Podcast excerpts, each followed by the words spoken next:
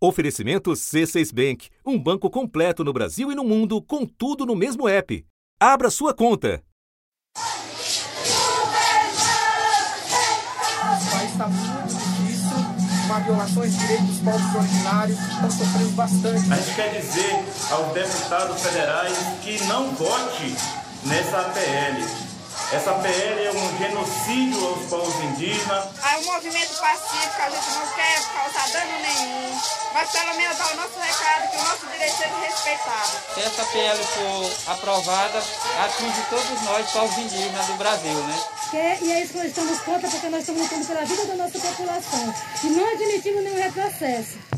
Já são quase quatro anos de seguidas marchas a Brasília para se opor a muitas investidas contra seus direitos. O presidente Jair Bolsonaro assinou um projeto de lei para regulamentar a mineração em terras indígenas. O projeto de lei sobre a regularização fundiária. O governo queria regularizar terras que foram invadidas até 2014. A Comissão de Constituição e Justiça da Câmara aprova projeto que altera o Estatuto do Índio. Flexibiliza o uso exclusivo de terras pelas comunidades indígenas. Os indígenas se reuniram novamente hoje, o próximo à Câmara dos Deputados, para mais um dia de protestos. Os indígenas fizeram um protesto em frente ao Palácio do Planalto. As mudanças que são defendidas por ruralistas estão em discussão lá no Congresso Nacional e também no Supremo Tribunal Federal. Agora, muitos querem levar suas bandeiras para as urnas e mudar um quadro histórico de praticamente nenhuma representação. A gente conta com algum indígena que venha entrar para ser um candidato que venha olhar para a nossa comunidade. A população indígena é a que tem a mais baixa representação no Congresso, apenas uma parlamentar. A gente quer ser ouvido e respeitado, consultados também que é a grande demanda dos povos indígenas. Este ano, mais de 180 candidatos e candidatas a diferentes cargos eletivos se apresentam como indígenas, mais do que o dobro do registrado em 2014, quando a autodeclaração começou. Os indígenas são uma diversidade de povos que falam 274 línguas no Brasil. Têm sua cultura, suas crenças e conservam costumes ancestrais povos livres para escolher a integração ou outras maneiras de viver e se relacionar com a terra, direitos que a Constituição reconhece.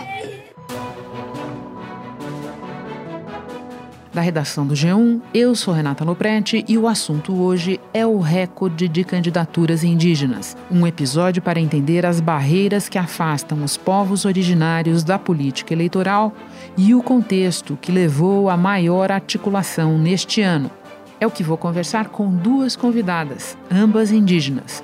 Keila de Jesus da Conceição, do povo Pataxó, advogada, pesquisadora e doutoranda em Direito na UNB e a escritora e ativista Márcia Cambeba, que em 2020 se candidatou ao cargo de vereadora em Belém.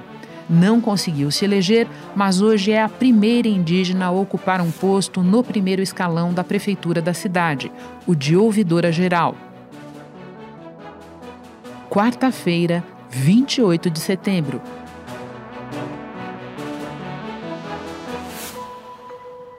Keila, o número de indígenas candidatos é recorde e existe uma articulação de parte dessas candidaturas para tentar eleger uma bancada mesmo. Pode começar nos explicando que fatores sociais e políticos nos trouxeram até essa articulação? Pode parecer que só agora que os indígenas tiveram esse interesse né, de se candidatar. Mas isso também tem uma explicação, né, pelo contexto histórico, pela questão da, da própria Constituição também. É, antes a gente era considerado relativamente incapaz. Então, só com a Constituição de 88 que a gente começou a se organizar de maneira articulada, da maneira que o não indígena entende como organização, né, que seriam através das organizações indígenas, associações, articulações. Então, isso começa a partir de 88. Sete anos antes da instalação da Constituinte, um episódio escancarou para o mundo o humilhante regime de tutela. O Juruna recebeu há poucos dias atrás um convite do Tribunal Bertrand Russell, que esse ano vai julgar os crimes contra os índios de todo mundo. Juruna, você vai aceitar esse convite? Se quiser me deixar, se, me, se quiser me dar passaporte, eu podia aceitar, porque para mim até é muito honra esse esse convite. Ele não tinha não teria representatividade de do, todas as 120 tribos brasileiras. O Mário Juruna é um tutelado e não tem ele só pode fazer as coisas qualquer ato jurídico mediante a tutela da FUNAI. Até 1988, os indígenas eram tratados oficialmente como incapazes, pessoas desprovidas de direitos que precisavam ser tuteladas pelo Estado só seriam reconhecidos oficialmente como cidadãos de fato depois de assimilarem a língua e os costumes dos colonizadores. Então é extremamente recente essa ideia do indígena se representar. E se representar como candidato político é ainda mais recente, né? A Constituição de 1988 rompeu com essa ideia de assimilação. No artigo 231, são reconhecidos aos índios sua organização social, costumes, línguas, crenças e tradições, e os direitos originários sobre as terras que tradicionalmente ocupam, competindo à União demarcá-las, proteger e fazer respeitar todos os seus bens. Como estabelece o artigo 232 que eles ajudaram a escrever. Os índios, suas comunidades e organizações são partes legítimas para ingressar em juízo em defesa de seus direitos e interesses, intervindo o Ministério Público em todos os atos do processo.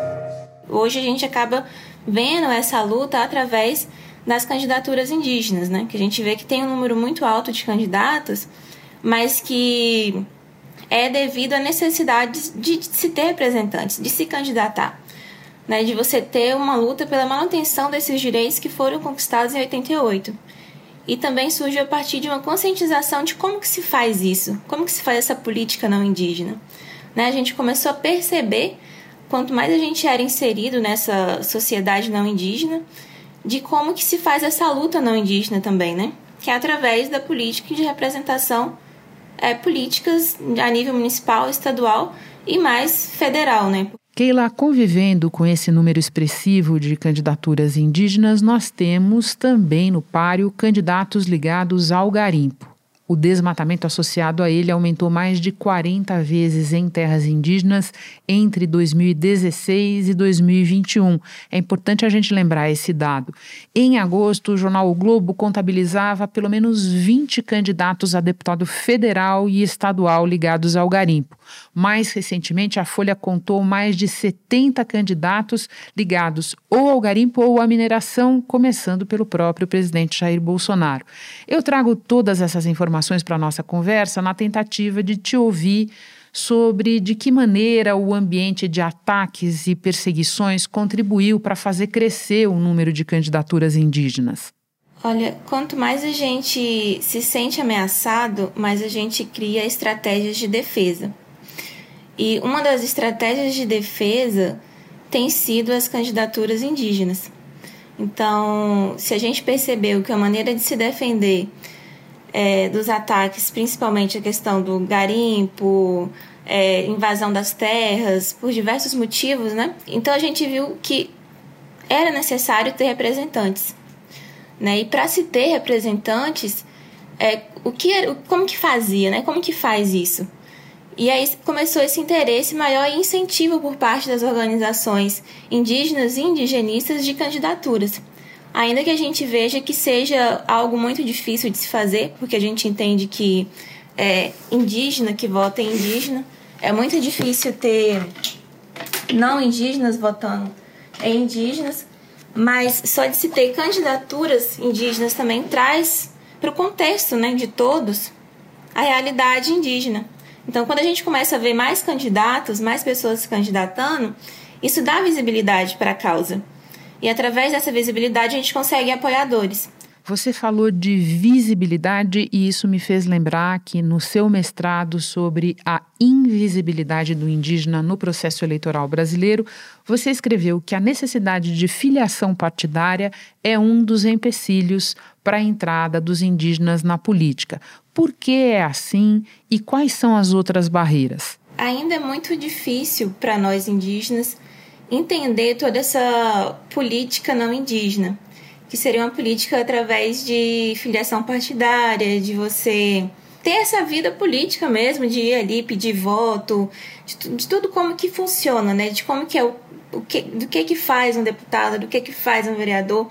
Acredito que não só no contexto indígena, mas em todo o contexto do povo brasileiro, esse tipo de informação ainda não é para todos.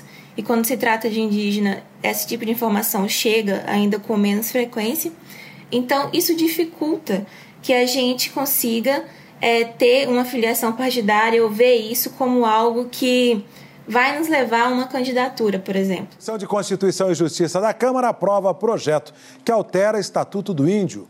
O texto proíbe ampliação de terras indígenas já delimitadas e permite à União retomar áreas quando houver alteração dos traços culturais. O texto provocou protestos de indígenas em frente à Câmara dos Deputados. Segundo a oposição, os indígenas não foram ouvidos. Um debate sem profundidade e que prejudicaria a votação. Governistas rebateram. Se o índio quiser sim ser um capitalista, um capitalista liberal, se ele quiser usar máquinas. Gente, o índio não quer mais ser, não quer mais fazer parte desse zoológico humano. Péssima qualidade do debate. O que nós ouvimos agora há pouco é um retrocesso civilizacional que é insuportável, né? É a negação da cultura, a negação da origem do Brasil. A terra indígena, ela não passa a existir com a demarcação. Ela já existe, né?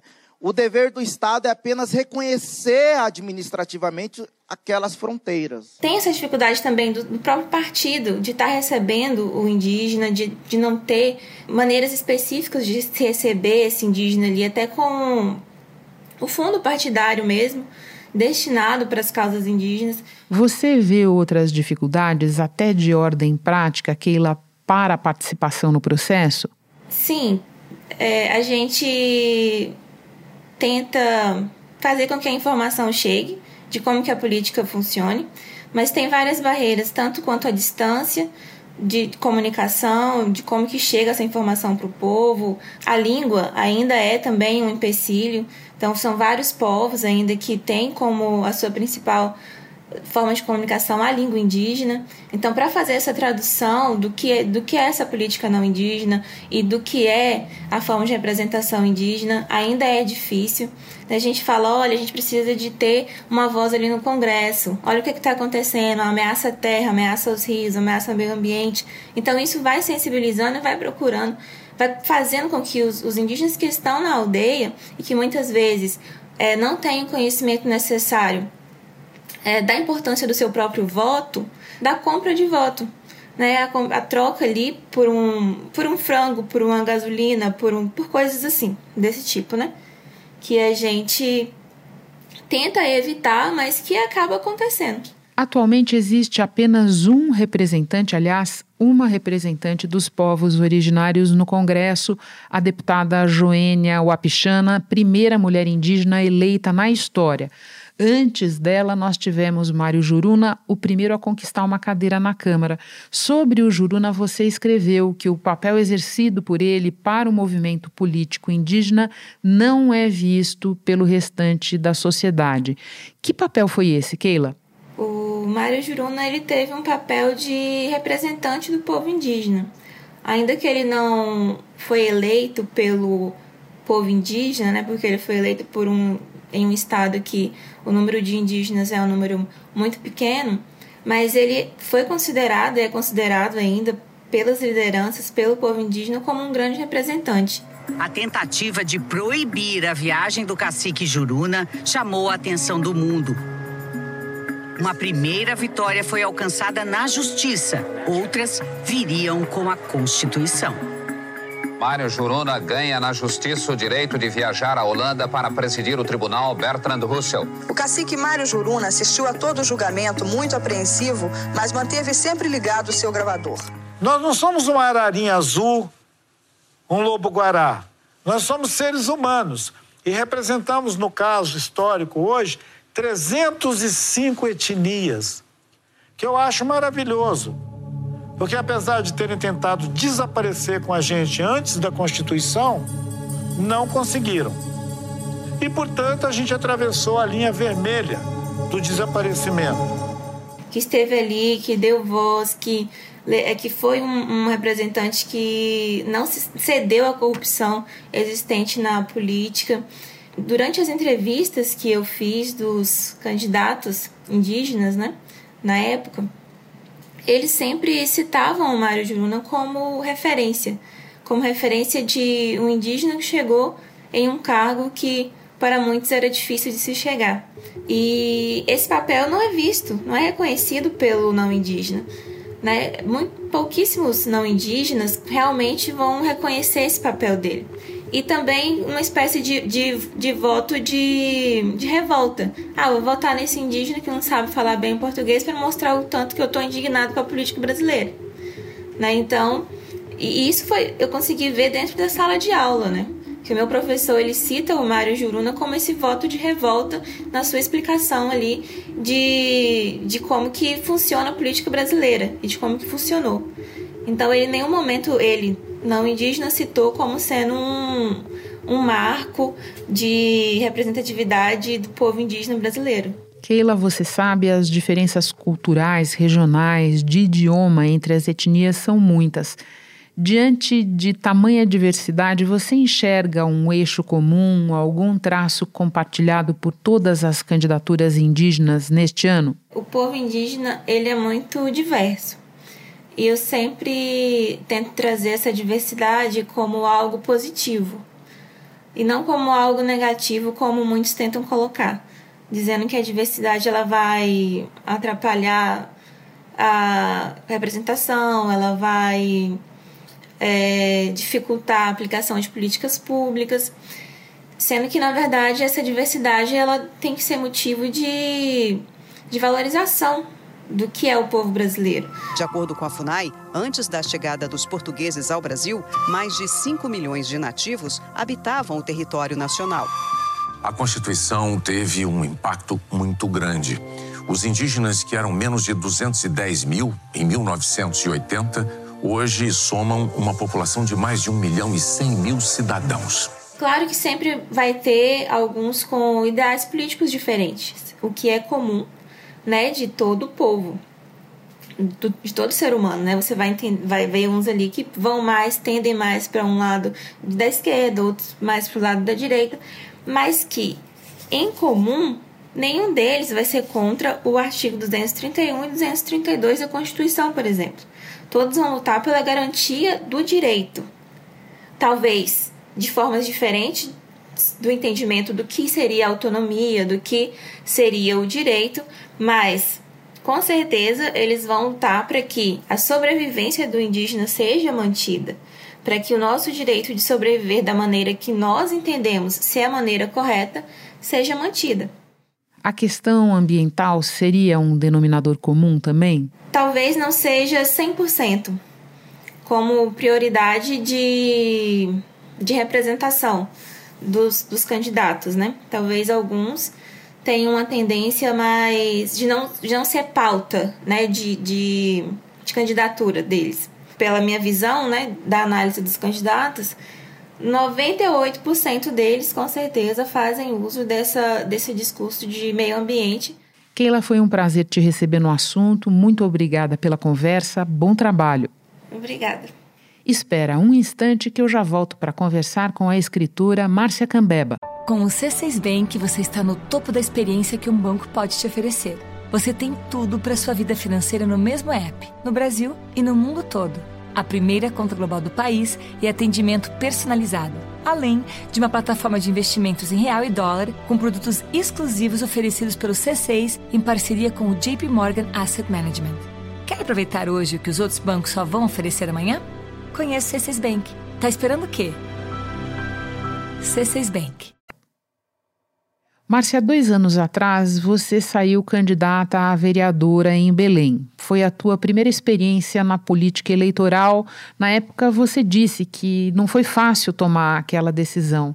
Pode começar nos contando o que te motivou a tentar? O que me motivou a entrar na, na eleição política de 2020, porque esse não é um território nosso mas nós precisamos adentrar o território da política partidária, já que fazemos uma outra política, né? Mas a luta por direitos, a luta pelo território, a luta por políticas públicas de povos que vivem na aldeia e na cidade foi o fator que me motivou a me lançar candidata a vereadora e não, não consegui o êxito de, de ser eleita, tive 1.800 votos, mas o suficiente para que a gente compreenda que outros e outros parentes pre precisam se lançar candidatos sim, porque nós temos capacidade para tal. Márcia, você numa entrevista disse que os povos indígenas fazem política o tempo todo, mas que ela é muito diferente da política partidária. Por quê? Pode nos explicar as diferenças, o que você viu na prática de diferente? Posso. A política indígena ela é feita todo dia na aldeia. Quando o cacique organiza, é, ordena o ordenamento da aldeia, quando o cacique lidera para uma caça, quando ele faz a mediação de conflito, quando ele vai para a cidade, para, para as grandes capitais em busca de melhoria para a aldeia, isso é fazer política intermediar conflitos entre povos, unir para uma luta maior contra, por exemplo, a, garimpagem em terras indígenas, o desmatamento por madeireira. A diferença da política não indígena para a nossa política é justamente é, essa, esse outro olhar né, que se tem, por exemplo. É, eu não posso, como cacique, olhar só para uma minoria, eu tenho que olhar para a totalidade. Eu não posso beneficiar só uma minoria, eu tenho que beneficiar a totalidade. Então, nada é meu, tudo é nosso. Essa prática é, da política partidária e da política indígena tem uma diferença muito grande e o bem viver é que permeia toda a nossa política indígena, que precisa, creio eu, estar também na política aqui na cidade. Você costuma apontar também diferenças na forma de compreender o tempo. Como a forma indígena de pensar o passar do tempo pode influenciar no exercício da política? É porque com a política indígena, o nosso tempo ele é circular. Não tem muita questão do, do da pressa do relógio, de estar sempre com pressa aqui na cidade, com muita pressa pressa para atender uma pessoa, pressa para ouvir uma, uma, uma queixa, uma reclamação, uma sugestão. E na aldeia não. A gente faz um grande, um grande encontro, uma grande assembleia onde todos falam. O tempo, o tempo não é cronometrado em relógio. Então, essa é uma diferença muito grande, é uma diferença que a gente sente muito quando vem para a cidade porque para nós a escuta é necessária e a gente está sempre com pressa tanta pressa de chegar a qualquer lugar e às vezes de chegar a lugar nenhum, mas a gente está com pressa. O tempo linear, que é o tempo daqui da cidade, e o tempo circular, que é o tempo da aldeia. Marcia, e diante dessas diferenças que você descreve para nós, eu pergunto que dificuldades você encontrou na prática no momento em que você enfrentou uma candidatura. Primeiramente, a falta uh, de conhecimento de como estruturar uma candidatura, porque não é fácil você estruturar uma equipe que vai trabalhar junto com você em busca de, de uma, uma eleição, de ganhar uma eleição. É, pensar com a equipe for, é, propostas onde o bem viver esteja incluso, seja o carro-chefe de toda proposta que, vi, que vier a acontecer. Todos os povos indígenas chamam nossa terra-mãe, onde nós nascemos e vivemos, crescemos, e a terra, ele cuida de nós. Não podemos deixar a nosso lugar abandonado. Tem que ficar sempre e permanece aonde nós nascemos, aonde nós vivemos. É assim que a terra descansa. E é por ela que lideranças como Xamã e Anomami Davi Copenau lutam há muito, muito tempo. Eu comecei a olhar as máquinas derrubando as árvores, raspando a pele da terra, as pedras explodindo com bomba. Eu achava muito estranho, muito perigoso. Essa Constituição Federal é nosso, significa nossa arma, é arco e flecha, para defender a nosso direito, para defender o povo, defender a nossa lugar onde que nós mora, vivemos. Mas a forma como como isso é, é, como se lida aqui é diferente né, da, do que na aldeia. Então, não foi tão difícil, mas também não foi tão fácil. Mas é desafiador, tem que ser desafiador. Márcia, para terminar, eu quero trazer mais uma ideia sua para a discussão. A ideia de, apesar do governo dizer que quer integrar os indígenas à sociedade, na verdade deveria ocorrer o inverso. A sociedade não indígena precisaria se integrar a indígena e aprender. De que maneira a política pode ser um caminho, uma ponte para essa troca de saberes? essa, essa, isso aí deu pano para manga, né? A política em si é muito bonita, sabe? Ela é muito bonita.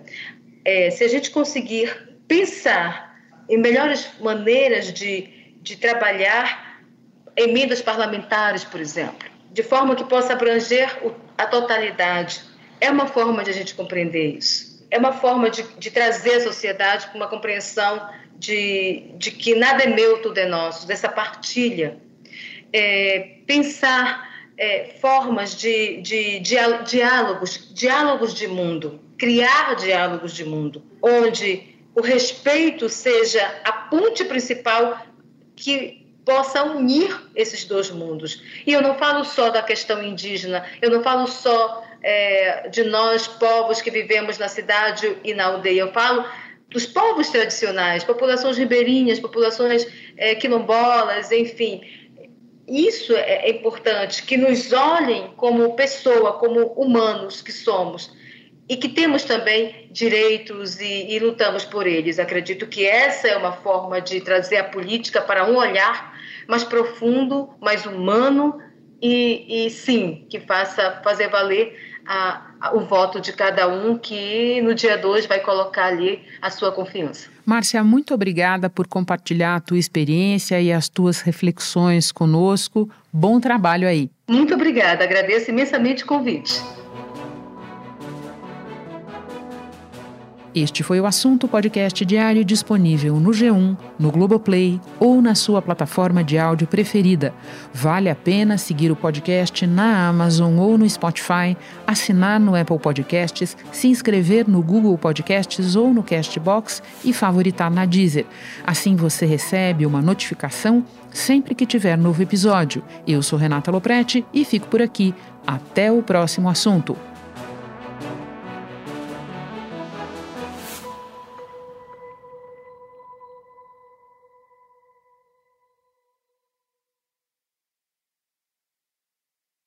Você no topo da experiência financeira que um banco pode oferecer. Escolha um banco completo no Brasil e em qualquer lugar do mundo. Abra sua conta no C6 Bank.